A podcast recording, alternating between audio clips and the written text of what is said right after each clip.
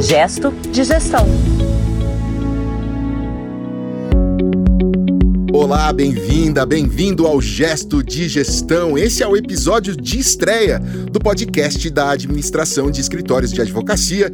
Eu sou Alexandre Lupe e junto comigo aqui no estúdio da Compasso está o André Porto Alegre, que é jornalista especialista em gestão legal. André, é o nosso episódio número um. Eu sei, não vou te decepcionar, Lupe. Pode ficar Não, tranquilo. tenho certeza Olá, que. Lupe, ouvintes, ah, obrigado. O gesto de gestão é uma proposta, né? A gente não ia, não ia fazer uma explicação sobre ele, mas eu acho interessante a gente trazer essa questão do dia a dia dos escritórios de advocacia, do dia a dia da administração dos escritórios no dia a dia. Então, essa é a nossa proposta e a gente, nesse primeiro episódio, Lupe, nós decidimos trazer um assunto que é muito importante dentro dos escritórios, que é a avaliação de desempenho pessoal dos advogados.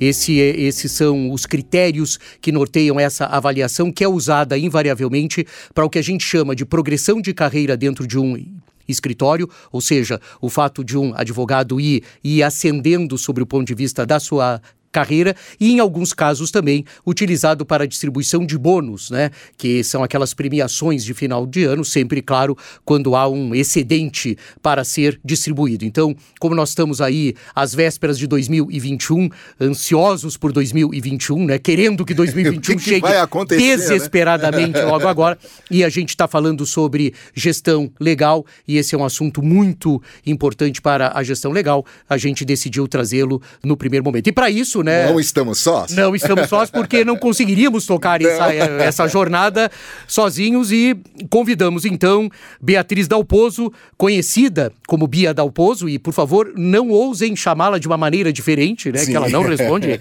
É a Bia Dalpozo, que é CEO do Dalpozo Advogados e uma figura, eu diria que a Bia hoje é um expoente da gestão legal de um importante escritório especializado em uma área do direito, que é o direito público, que é o direito administrativo. Bia, bem-vinda. Muito obrigada, Lupe e André. É um prazer estar com vocês debatendo sobre a relevância da gestão nos escritórios de advocacia. Lupe, não sei se você sabe, a Bia desenvolve um trabalho interessantíssimo sob o ponto de vista de avaliação, quem sabe dos mais consistentes trabalhos de avaliação. A avaliação para os escritórios de advocacia é um momento muito importante. A avaliação pessoal, a avaliação do desempenho dos advogados é um momento muito importante. E a Bia Dalpozo conseguiu, na sua forma, na forma com que conduziu esse processo, com que implantou esse processo dentro do escritório que ela dirige, muito sucesso. Foi bastante interessante isso. Eu não tinha ideia disso não, sabia, André? Pois é, esse é um gesto de gestão muito frequente nos escritórios brasileiros, que se utilizam desse instrumento para orientar os advogados sobre suas performances e sobre a progressão de carreira também dentro das sociedades. Em alguns casos é utilizada também, como nós falamos no começo, como critério de distribuição de bônus. Isso, caso a banca tenha atingido as metas pré-estabelecidas e haja excedente de receita para ser distribuído. Eu também gosto de dizer, Lupe, sempre que, e é bom lembrar a quem, ah, a quem nos ouve, que só distribui bônus aquele escritório que teve um excedente para ser distribuído, né? Senão, não é possível. Não tem bônus. Não tem bônus. André, a avaliação serve para definir o plano de carreira dos advogados? Sim, exatamente isso, né? Lembrando que plano de carreira é sempre uma perspectiva do próprio advogado, né? Eu costumo dizer que os jovens advogados é que precisam ter plano para suas carreiras, né? A perspectiva do escritório e que nós vamos ver hoje um pouco aqui eh, com, a, com a Bia Dalpozo é exatamente a possibilidade de proporcionar, por meio de uma avaliação, uma progressão de carreira, que é o que a gente conhece pelas categorias, né? O júnior, o pleno, o sênior, né? A gente sempre convive de uma certa maneira com isso, né? E os níveis dentro dessas categorias, o nível 1, 2, 3, então somos atendidos pelo advogado pleno 2, né? Isso é uma progressão de carreira que é feita exatamente por conta das avaliações. É isso, Bia, ou eu e o Lupe estamos nos intrometendo exageradamente num assunto que não conhecemos tanto assim? Não, é isso mesmo, André. Quando ah, um- uma pessoa se forma em direito e decide ingressar na vida privada e, portanto, num escritório de advocacia, a profissão dele é advogado. O que vai diferenciá-lo desse mundo dentre tantos advogados é em que o estágio ele está dentro da carreira. Ah, a carreira dentro de um escritório de advocacia, em termos de categorias, ela pode ser advogado júnior, pleno e sênior. E o que varia de escritório para escritório é justamente os níveis dentro de cada uma dessas categorias e que, portanto, vão ditar o tempo que esse profissional vai levar para chegar à sua maturidade profissional, ou seja, ao ápice da carreira, que é sendo um advogado sênior. E o que varia também de escritório para escritório são as competências que são uh, aplicadas numa avaliação de desempenho desse profissional em cada uma dessas categorias. E as competências elas visam justamente exteriorizar valores de cada escritório, por isso que elas são diferentes para cada escritório. O, profissional vai ser avaliado de acordo com aquelas competências e deve receber como resultado disso um plano de desenvolvimento individual que vai dizer o que, que ele precisa precisa fazer para progredir na carreira de acordo com o estágio uh, da categoria e nível que ele está dentro desse plano do escritório. E isso pode ser aplicado tanto aos profissionais uh, da área jurídica de um escritório de advocacia, como também para os profissionais da área administrativa. Lá no Dalpos Advogados, nós aplicamos a avaliação também aos profissionais da área administrativa, obviamente com competências uh, relativas aos trabalhos e às funções que são exercidas por eles.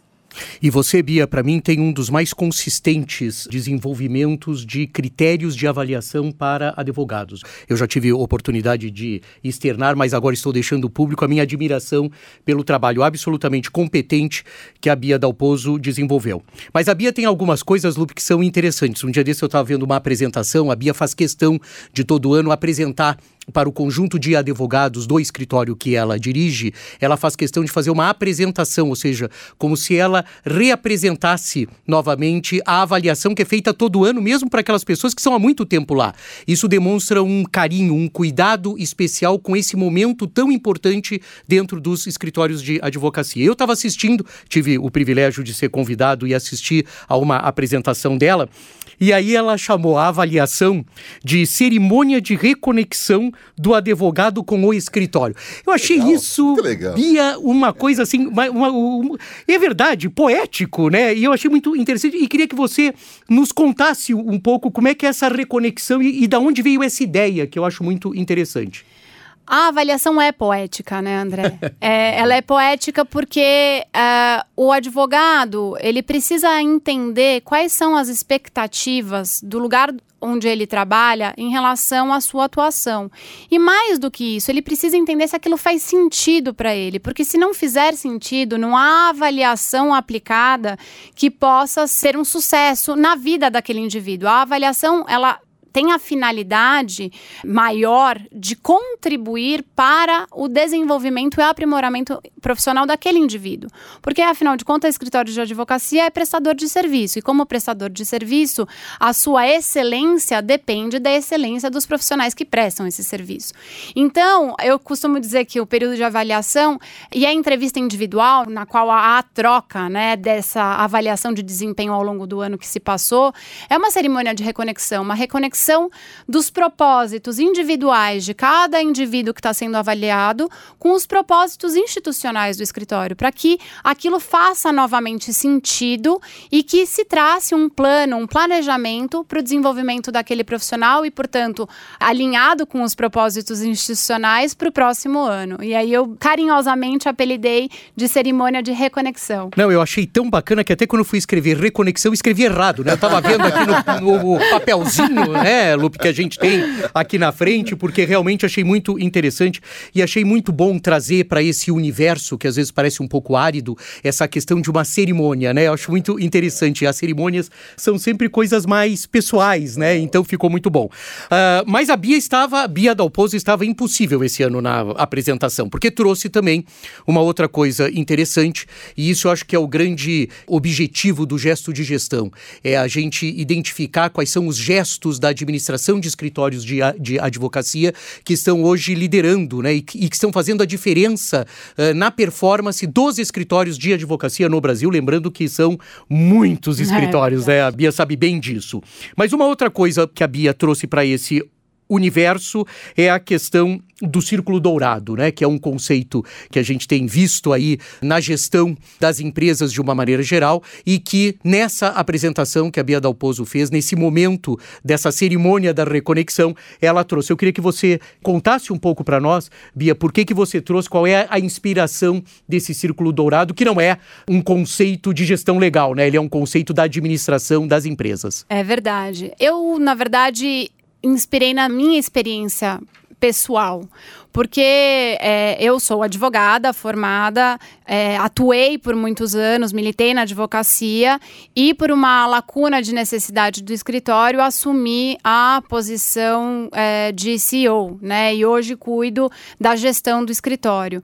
E isso fez muito sentido para mim. Quando eu assumi essa posição, foi um divisor de águas na minha vida, obviamente, mas fez muito sentido a razão da gestão, a razão de você se preocupar preocupar com cada detalhe do funcionamento do escritório de advocacia, porque eu vejo relevância nesse trabalho, eu vejo propósito nesse trabalho. E aí me deparei com o TED do Simon Sinek, que fala sobre o círculo dourado. E aquilo na, na hora fez sentido para mim, que eu estava atuando e tendo um trabalho que estava totalmente alinhado com o meu propósito, com o meu porquê. E eu acreditava naquilo. Eu realmente acreditava na relevância da gestão para trazer bem não só para o escritório em si, né, que é uma pessoa jurídica de interesses e, e vontades, mas para os clientes e para todos os stakeholders e inclusive para os profissionais. E como é uma cerimônia de reconexão, como nós dissemos, para alinhamento dos propósitos individuais aos propósitos da, da instituição, é, eu achei muito importante trazer esse conceito para que os profissionais, nesse momento de avaliação, repensassem os seus porquês, né, o porquê que eles escolheram estar no escritório que eles estão, o porquê que eles escolheram escolheram fazer o que eles fazem, o porquê que eles é, acreditam naquele lugar de trabalhar. Então, é, eu trouxe aplicado para o sistema de avaliação o Círculo Dourado para sintonizar na mesma frequência na mesma onda de frequência os propósitos individuais para os propósitos institucionais, porque fazendo esse exercício de reflexão dos seus propósitos individuais, você acaba chegando à conclusão de que você está feliz no lugar onde você está trabalhando. Só lembrando, Bia, o Círculo Dourado são três perguntas, né? O como, o que e o porquê. É, é nessa ordem? Exatamente. É, você começa pelo macro, que é o que, ou seja, o que você faz. Depois você passa pelo círculo intermediário, que era o como o como você faz, como você atua. E aí você chega na, na questão central, que é o porquê. O porquê você faz aquilo. E esse porquê é, é o pelo qual você vai trabalhar e pelo qual você vai dedicar e vai extrair de você mesmo o potencial máximo para entregar o como e o que. Maravilha, muito bom isso. Eu tive uma amiga hoje de manhã que, que me ligou que a filha vai fazer vestibular e quer fazer, ela até entre direito, economia e administração, Lupe. Aí eu falei que eu ia indicar a Bia Dal Raposo, para falar com ela que já ia reunir tudo isso numa só pessoa, ela já ia ver como é que ia ser. É verdade, é verdade. ô, ô, Bia, agora há pouco, por exemplo, o André acabou de dar um exemplo de, de um gesto de gestão, né? A gente, tem, a gente sempre tem um destaque. É, é uma iniciativa de, de, ou uma informação que vale a pena difundir, o que pode fazer a diferença para a administração de escritórios de advocacia. E o André Porto Alegre tem aí um destaque para um gesto de gestão também, né, André? Porque o mercado americano não nos deixa em paz, né? Gesto em cima de gesto. Eu nunca vi coisa igual. Ou o povo que gosta de fazer de gesto. gesto. e de gesto de gestão. É uma coisa Verdade. incrível. Mas eu queria destacar que agora, no dia 1 de dezembro, nós vamos ter uma, uma, uma fusão de dois escritórios de advocacia pertencentes da lista dos 200 maiores escritórios americanos em receita bruta. E, ele, e isso é uma característica interessante porque esses dois escritórios eles se dedicam a uma coisa que a gente está chamando de governança de informação e discovery. E discovery é como os americanos chamam a descoberta de documentos. Né? Isso é muito pertinente no nosso mercado e é muito interessante no nosso mercado hoje, exatamente pela pela aprovação muito recente da Lei Geral de Proteção de Dados, chamado LGPD, e que vai, a partir do ano que vem, já está movimentando corações, mentes e bolsos, né? uh, uh, mas que vai, sem dúvida nenhuma, no ano que vem, quando for implantada, movimentar ainda mais esse mercado. A aliança criará uma empresa chamada Encopaz Redgrave, com 130 advogados, tecnólogos e gerentes de dados. Isso é uma coisa interessante, porque a gente começa a ver essa transversalidade de funções em escritórios de advocacia que abordam e que tratam sobre, sobre esse tema. E na largada, já, porque os americanos adoram já falar quando é que, quanto é que vão faturar, uhum. 70 milhões de dólares Uau. de faturamento. O novo escritório irá atender clientes que enfrentam demandas de e-discovery, que é a descoberta eletrônica para delitos em massa, títulos, antitrust e assuntos semelhantes com grande produção de documentos, além de assessorar a governança da informação, incluindo aí privacidade de dados e cibersegurança. Então esse movimento que a gente avalia lá, Lupe, eu trouxe como gesto de gestão de hoje aqui para nós, porque eu acho que tem dois aspectos relevantes para a gente tratar. O primeiro é a questão de fusão de escritórios, né? fusão de sociedades de advogados. Eu e a Bia temos oportunidade de fazer aí conversas muito longas sobre isso e sobre eventuais resistências que os escritórios brasileiros têm de entender isso, né, como uma coisa absolutamente natural, né? O crescimento não pode ser só orgânico. O crescimento pode ser por fusão, o crescimento pode ser por alianças, o crescimento pode ser por parcerias, né? É muito difícil que um escritório de advocacia cresça somente organicamente, né? Eu sou chamado com muita frequência, a Bia sabe disso, para questão assim, é como é que eu capto clientes, né? Como é que é captar clientes? Não, não é. Captar clientes é uma energia tremenda. Há um gestor legal do DLA Piper, que é um grande escritório mundial, que fica em São Petersburgo, né? Antiga Leningrado. Só para falar que era antiga Leningrado, para saber como eu sou velhinho, né? É, é, que fala que o esforço que você tem por um novo novo cliente é quatro vezes maior do que o, o esforço que você pode ter para verticalizar uma atuação dentro de um cliente existente ou duas vezes maior para que você visite um ex-cliente, né? A gente nunca. Um ex-cliente é uma coisa maravilhosa. Se você não brigou com ele. É. É. Se o casamento terminou bem. Se o casamento terminou amigavelmente. Ele é um cliente, ele é um cliente sensacional. Eu posso fazer uma pergunta bem rápida? Por favor. André? Essa questão desse medo que o brasileiro tem, esse medo da fusão é cultural? ele é uma. Ele está no mundo, e eu, eu, vou, eu vou também querer ouvir o que, que a Bia, o que, que a Bia Dalpozo pensa disso, mas eu acho que ele tem. No Brasil há um aspecto de vaidade, sem dúvida nenhuma, né? Lembre-se sempre que os escritórios têm que manter os nomes dos seus sócios, uhum. né? Quando tem muito sócio, fica praticamente uh, uma sequência de sobrenomes, né? Quando alguém sai, a gente não consegue perceber se o nome estava lá no meio, então é. tem essa, essa. Às vezes fica o nome e a pessoa não. É, é às vezes só tá o nome né? e a pessoa já não tá. Então acho que aqui tem um pouco isso, né? Tem um pouco da questão questão de não se ver tanto, e acho que isso que o gesto de gestão traz, é não se ver tanto o, o negócio da advocacia, o negócio dos escritórios de advocacia como um negócio. Eu costumo brincar que os advogados gostam mais da advocacia do que do negócio, né? Uh, uh, e seria muito interessante, até porque são levados a serem empreendedores que gostassem do negócio também, né, Bia? Nossa, eu, é, esse assunto é um assunto que me empolga muito. Inclusive, fazer parte desse piloto do gesto de gestão é algo que para mim é muito incrível, porque eu sempre falo isso para o André nas nossas conversas quando nós pegamos a experiência dos Estados Unidos, como essa experiência que leva a essa fusão gigante, e outras tantas que o André traz nos seus artigos no LinkedIn, até para quem tiver oportunidade de, de ler, é, traz sempre alguma experiência de fora. A grande diferença, e eu acho que é uma questão cultural sim, é a relevância que a gestão tem dentro dos escritórios de advocacia aqui no Brasil hoje. Ele, a gestão ainda nos escritórios, por conta dessa ideia e dessa sensação de que o negócio não é tão importante, o que é importante é a prestação do serviço em si, ela deixa muito a desejar ainda os escritórios não perceberam a relevância para a sobrevivência do seu negócio. E perenidade, né? E perenidade, e perenidade do seu é. negócio. Porque perenidade e sobrevivência, a gente sempre fala, são coisas totalmente diferentes. Então, é, eu, eu acredito que essa questão realmente seja cultural, porque os escritórios de advocacia no Brasil, ainda hoje, não dão a relevância à gestão e a tratam como uma atividade secundária, enquanto ela deve ser elevada à mesma relevância e importância da prestação do serviço em si. É, eu acho que até cabe, eu acho que nós vamos ter oportunidade, Lupe, em, em, nos próximos gestos. Nos próximos gestos. da gente falar muito sobre isso, né? Porque tem uma questão também da complementariedade, né? Complementariedade de serviços, né?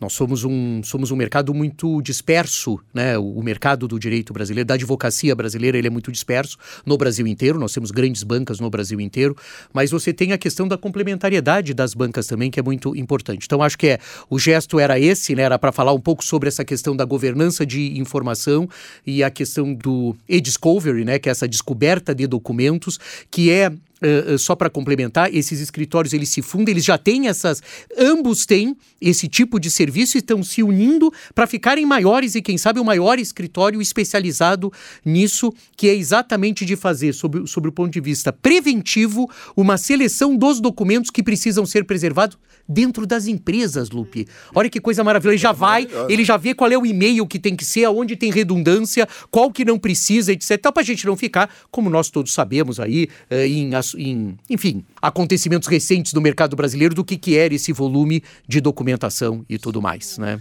Eu acho que cabe, né, Lupe, a gente perguntar qual é o gesto oh, verdade, de gestão, né? Verdade. Da Bia para 2021, porque Vamos querendo lá. ou não, né, a gente está aí já às portas, né? Tratamos, tá aí na esquina. Tá aí na esquina, tratamos inclusive da eventual distribuição de bônus, né? Pois é. Os advogados que nos ouvem devem estar todos questionando se vai haver excedente, excedente. né, para ser distribuído. Então a gente quer saber, Bia, qual é o gesto de gestão para 2021 aí? Gesto de gestão para 2021. Eu, eu acredito que a ressignificação dos critérios de avaliação dos advogados seja, já que a gente estava falando em avaliação, seja uma das, dos gestos de gestão para 2021. Com a pandemia, nós nos percebemos numa situação totalmente diferente da que estávamos acostumados. Muitos escritórios ainda não tinham relutância em implementar o home office e a pandemia veio para é, estabilizar todas as estruturas e, e nós vamos ter que repensar e ressignificar todos os critérios de competência dos profissionais, porque o, houve uma mudança de entendimento sobre o que significa o lugar do trabalho, é, a forma de trabalho, o que é eficiência, o que é disponibilidade, e tudo isso vai precisar ser representado pelos critérios de avaliação. Então, se tem um gesto para eu escolher para o ano de 2021, eu acredito que seja a ressignificação das competências. Gente, Bia, queria te agradecer é, por participar do nosso. A gente está chamando de piloto, mas é o nosso episódio número um. e olha que responsabilidade da gente, Demais. né, André? Receber a Bia Nossa, aqui nesse. é uma aula, né? É uma é. aula, uma aula. Obrigado, viu, Bia? Eu que agradeço imensamente o convite. É, a iniciativa do Gesto de Gestão é maravilhosa. Espero que todos os, as pessoas que atuam com escritório de advocacia escutem todos os podcasts para terem uma noção do universo que é trabalhar dentro de um escritório de advocacia. Pois é. Bia Dalpozo aqui com a gente, André. É. E a pergunta que eu vou fazer para você, Por André favor. Porto Alegre. Fale. Quando fala assim, parece que tá, tá bravo. Tá preparado para o próximo gesto de gestão? Eu tô. O próximo gesto, o gesto imediato vai ser já convidar a Bia para um próximo. para um próximo. Né? Para um próximo, claro. Já, já, aceitei. Porque nós vamos ter que fazer isso, porque ela vai ressignificar tudo que a gente está significando hoje, Lu. Então, assim, tudo que a gente significou vai ter que ficar ressignificado, né? Mas sem dúvida nenhuma, eu queria agradecer muito a Bia Dalpozo, uma ótima conversa e conduzida por você, Lupe. E essa é uma atividade muito dinâmica, né? A administração de escritórios de advocacia está sempre sugerindo um próximo gesto de gestão. Então, nós estamos preparando já o próximo gesto de gestão. Bacana. Eu sou Alexandre Lupe. Esse foi o primeiro episódio do Gesto de Gestão, o podcast sobre administração de escritórios de advocacia, uma iniciativa do senhor jornalista que está aqui na minha frente. A gente chama ele de André, mas vou, vou falar aqui de jeito formal. André Porto Alegre, até com voz de locutor eu fiz agora. Especialista em gestão legal, com produção aqui da Compasso Colab. A gente se fala no próximo episódio. Obrigado. Gesto de gestão.